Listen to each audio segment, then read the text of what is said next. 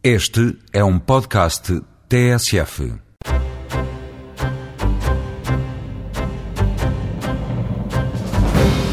Esta semana o Eureka foi conhecer o trabalho desenvolvido por José Carlos Pedro. Este investigador da Universidade de Aveiro foi distinguido por uma das mais importantes associações mundiais de engenharia eletrotécnica pelo seu contributo na área das telecomunicações. Ligar Portugal e Moçambique através da internet é banal, mas o projeto Outclass vai mais longe. A ideia é usar a grande rede para unir as crianças dos dois países, tendo como pretexto a partilha de traços culturais e a aprendizagem do português e da matemática. Em pleno inverno, vamos dar um salto até à praia para saber como se desenham os planos de ordenamento da orla costeira, os parques de estacionamento, os bares, passadiços, escolas de surf e áreas reservadas a barcos de pesca. Tudo está previsto nestes instrumentos de gestão do território. Abrimos então as portas da ciência e da tecnologia durante os próximos minutos. Fique para ouvir.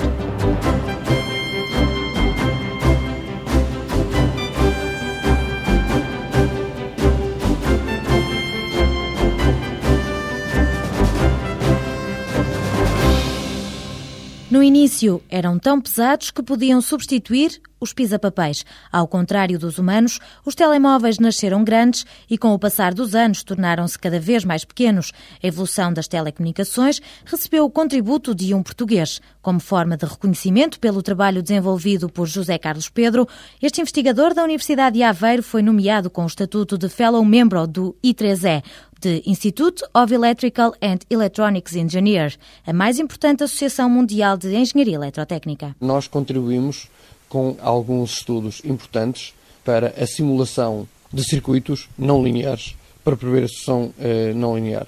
Essas contribuições foram reconhecidas como sendo importantes porque, por exemplo, foram até adotadas os nossos métodos, ou alguns dos nossos métodos, foram adotados nos simuladores comerciais que, neste momento, estão em todas as universidades e todas as empresas. Em Portugal, apenas três investigadores receberam este estatuto. José Carlos Pedro é o coordenador do Grupo de Circuitos e Sistemas de Comunicações Sem Fios. Nesta unidade de investigação, sediada na Universidade de Aveiro, procura compreender a distorção não linear. Ao reduzir a distorção, aumenta-se a fiabilidade do canal de comunicação, permitindo acelerar a velocidade na transmissão de dados. Quando, por exemplo, as pessoas têm um amplificador em casa, um amplificador de áudio, eh, dizem que ele é um amplificador de alta fidelidade. Alta fidelidade significa que ele reproduz de forma mais fiel possível a informação que está, por exemplo, no CD, no disco. Também em telecomunicações e nas comunicações móveis é importante garantir a fidelidade. Por exemplo, nas comunicações de voz para que as pessoas se percebam, e é fundamental garantir a fidelidade por forma a, nas comunicações entre computadores, por exemplo, nas redes de computadores wireless, se garantir uma menor taxa de erros. É que garantindo uma menor taxa de erros se garante uma maior fiabilidade da ligação e também uma maior velocidade. A ideia é minimizar erros que afetam as comunicações digitais. As comunicações agora, mesmo as de voz, são digitais, isto é, a voz não é transmitida como nós a percebemos, mas é transmitida em códigos, normalmente código binário zeros e uns. É nessa sequência que vai a nossa voz, ou quem diz voz diz a informação, por exemplo, transmissão de dados de um computador. Um erro significa que um determinado código que deveria ser recebido como foi transmitido é um código alterado e, portanto, é recebido um outro código que não transmitido. Isso significa que a informação que chega não é igual à informação que foi enviada. Estes erros são testemunhados por todos nós quando entramos num elevador ou num túnel. Nestes locais ouvimos concordes porque a taxa de erros aumenta, o canal de comunicações perde qualidade e a chamada cai. Mas há outros fatores que ocupam os engenheiros que apelam a um aproveitamento mais eficiente do espectro. José Carlos Pedro sublinha que a ideia é desenvolver tecnologia que permita fornecer mais serviços usando menos espectro. É que, apesar de, em teoria, haver espaço disponível, a verdade é que há zonas do espectro que são mais apropriadas para determinados serviços. Por exemplo, para usar as ondas curtas precisamos de ter antenas de vários metros, o que seria impossível num telemóvel. Para usarmos o meio livre, temos que ter dois interfaces, que é uma antena de transmissão e uma antena de recepção.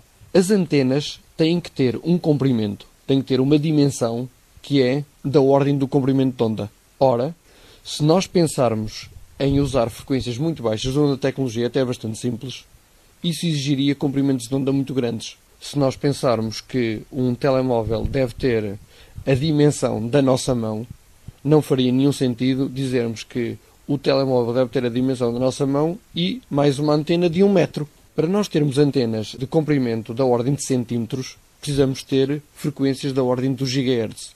Isso significa que para determinados serviços, como é por exemplo o caso das comunicações móveis, só temos disponível determinada zona do espectro. Limitada à zona onde podem circular os serviços de telemóvel, há ainda que contabilizar outro fator, é que a frequência é condicionada por obstáculos naturais e urbanísticos. É mais ou menos é, notório que conseguimos ouvir rádio com alguma qualidade em zonas onde já não temos telefone móvel. Isto porquê?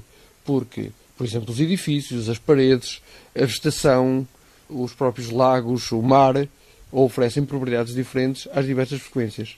Então, há algumas frequências que são mais úteis para serem enviadas para determinados serviços do que outras. Hoje há uma busca desenfreada para consumir o espectro com a transmissão de vídeos, fotografias e internet.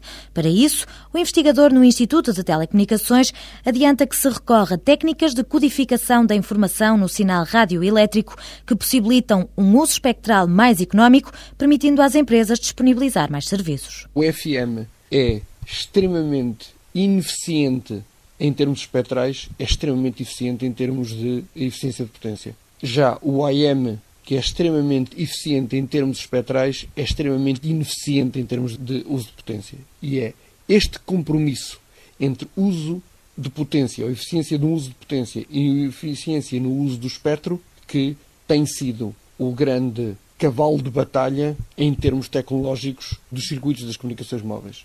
Os estudos que nós temos feito no nosso grupo têm contribuído fundamentalmente para aliviar esse compromisso. Portanto, garantir que nós podemos reduzir a distorção não linear, colocando os sinais mais perto dos limites de funcionamento dos circuitos garantindo ainda assim um nível de distorção mais baixo. Ou seja, comprime-se a informação ao máximo para passar no canal do espectro, mas sem distorção. A juntar a isto, conseguimos ter telemóveis mais leves e que aguentam dois ou três dias sem precisar do carregador, porque se aumentou a eficiência de potência das baterias.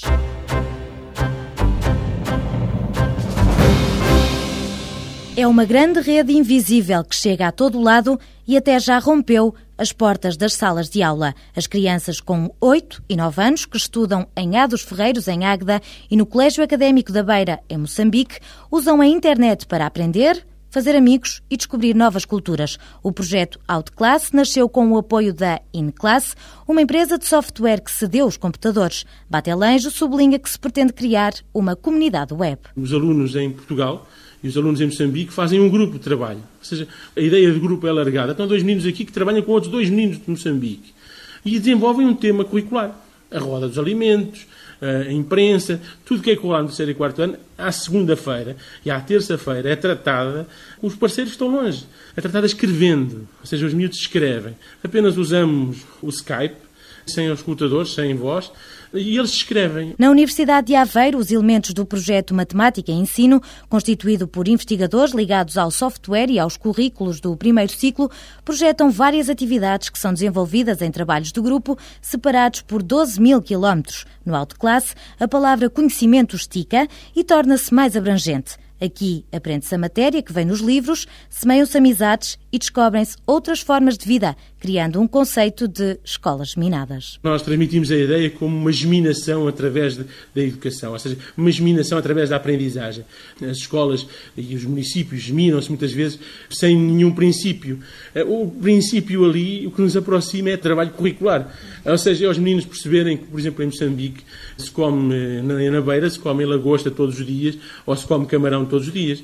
E os meninos de Moçambique não perceberem que aqui em Águeda se mata, em Hades Ferreiros, neste caso, se mata o leitão, por exemplo, que é uma coisa terrível para eles, porque eles não imaginam, o leitão tem que crescer e tem que ter mais leitões, e, mas ninguém pensa em matá-lo, quer dizer, só quando ele for grande, ou que se come uma vitela, para eles é uma desgraça completa isso.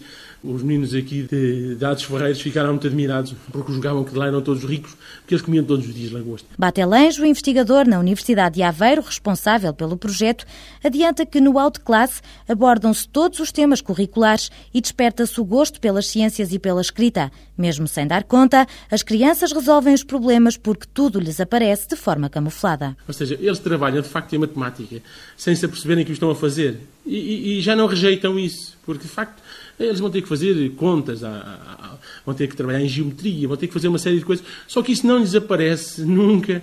As atividades são propostas de maneira a nunca desaparecer aquela célebre frase dos manuais: resolva, faça, indique. Com vários apoios a nível local e governamental, depois de alguns meses em funcionamento, as professoras já notam maior desembaraço das crianças a escrever.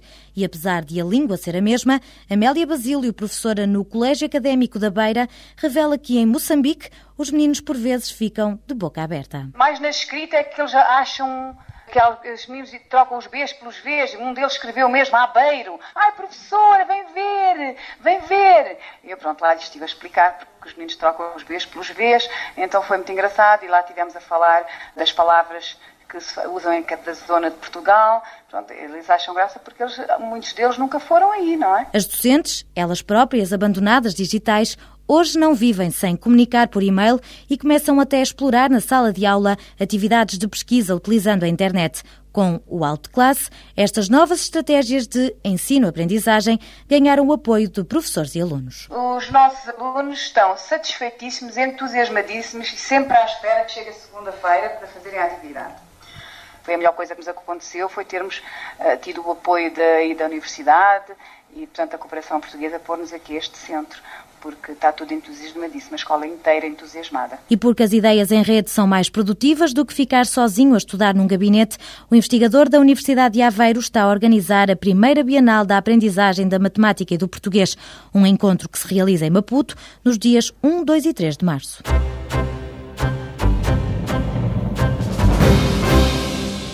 As zonas costeiras têm sido notícia devido à erosão na costa da Caparica, mas há muito tempo que o Estado tomou consciência da importância desta faixa do território nacional. 93 é o ano que carimba o nascimento dos planos de ordenamento da orla costeira. Estes planos abrangem uma faixa de 500 metros, onde, nesses 500 metros, 50 são áreas de domínio público marítimo. E para esses 500 metros que integram os 50 do domínio público marítimo, são definidos usos e atividades, em que os objetivos principais são qualificar as praias com interesse paisagístico e de interesse balnear para as populações e os utentes, estabelecer regras de utilização para as atividades que se chamam conexas, sejam as atividades de, dos apoios de praia, dos equipamentos, das pescas também, nomeadamente a arte chávega, também a prestação dos serviços de segurança também tem que ser de alguma forma aqui contabilizados. Fátima Alves, investigadora na Universidade de Aveiro, revela que a faixa costeira foi dividida em nove parcelas. O troço entre Caminha e Espinho foi o primeiro a receber um plano de ordenamento da orla costeira. Para elaborar este instrumento de gestão do território, faz-se um levantamento das características geofísicas, geomorfológicas e paisagísticas. O levantamento é feito basicamente com pesquisas bibliográficas sobre estudos que foram feitos e muito levantamento de campo, em que é associada, por exemplo, no, nos casos atuais, os biótopos ou os dados de, associados à Rede Natura 2000. Depois é também associada toda a informação que as câmaras têm nomeadamente das intenções que há sobre este território. Estes planos consagram diferentes categorias de praias, definindo usos e vocações. A ideia é possibilitar uma oferta diferenciada. As tipologias de praia vão da categoria 1 ao 5. Temos desde a praia mais urbana com uso intensivo até à praia natural. Há praias que não vão ter apoio nenhum. Temos praias que são classificadas do tipo 1, por exemplo, que são as praias urbanas de uso intensivo. Podemos definir a área útil de praia, definimos a frente da concessão, que por questões de segurança são geralmente 100 metros para cada concessão, definimos os sítios onde devem estar os equipamentos, por essa área útil de praia definimos quais são os utentes, a capacidade de carga da praia, em termos de utentes, e dizemos se é preciso ter um apoio simples, um apoio mínimo ou um equipamento. A investigadora do Departamento de Ambiente e Ordenamento da Universidade de Aveiro adianta que, dependendo da área da praia, calcula-se a capacidade de carga, dimensiona-se o estacionamento e projetam-se as infraestruturas de apoio. Vê-se o areal, define-se a área. Esta praia, eh, com as formas que existem, tem capacidade, por exemplo, para 250 utentes. X metros por cada utente, é assim calculado.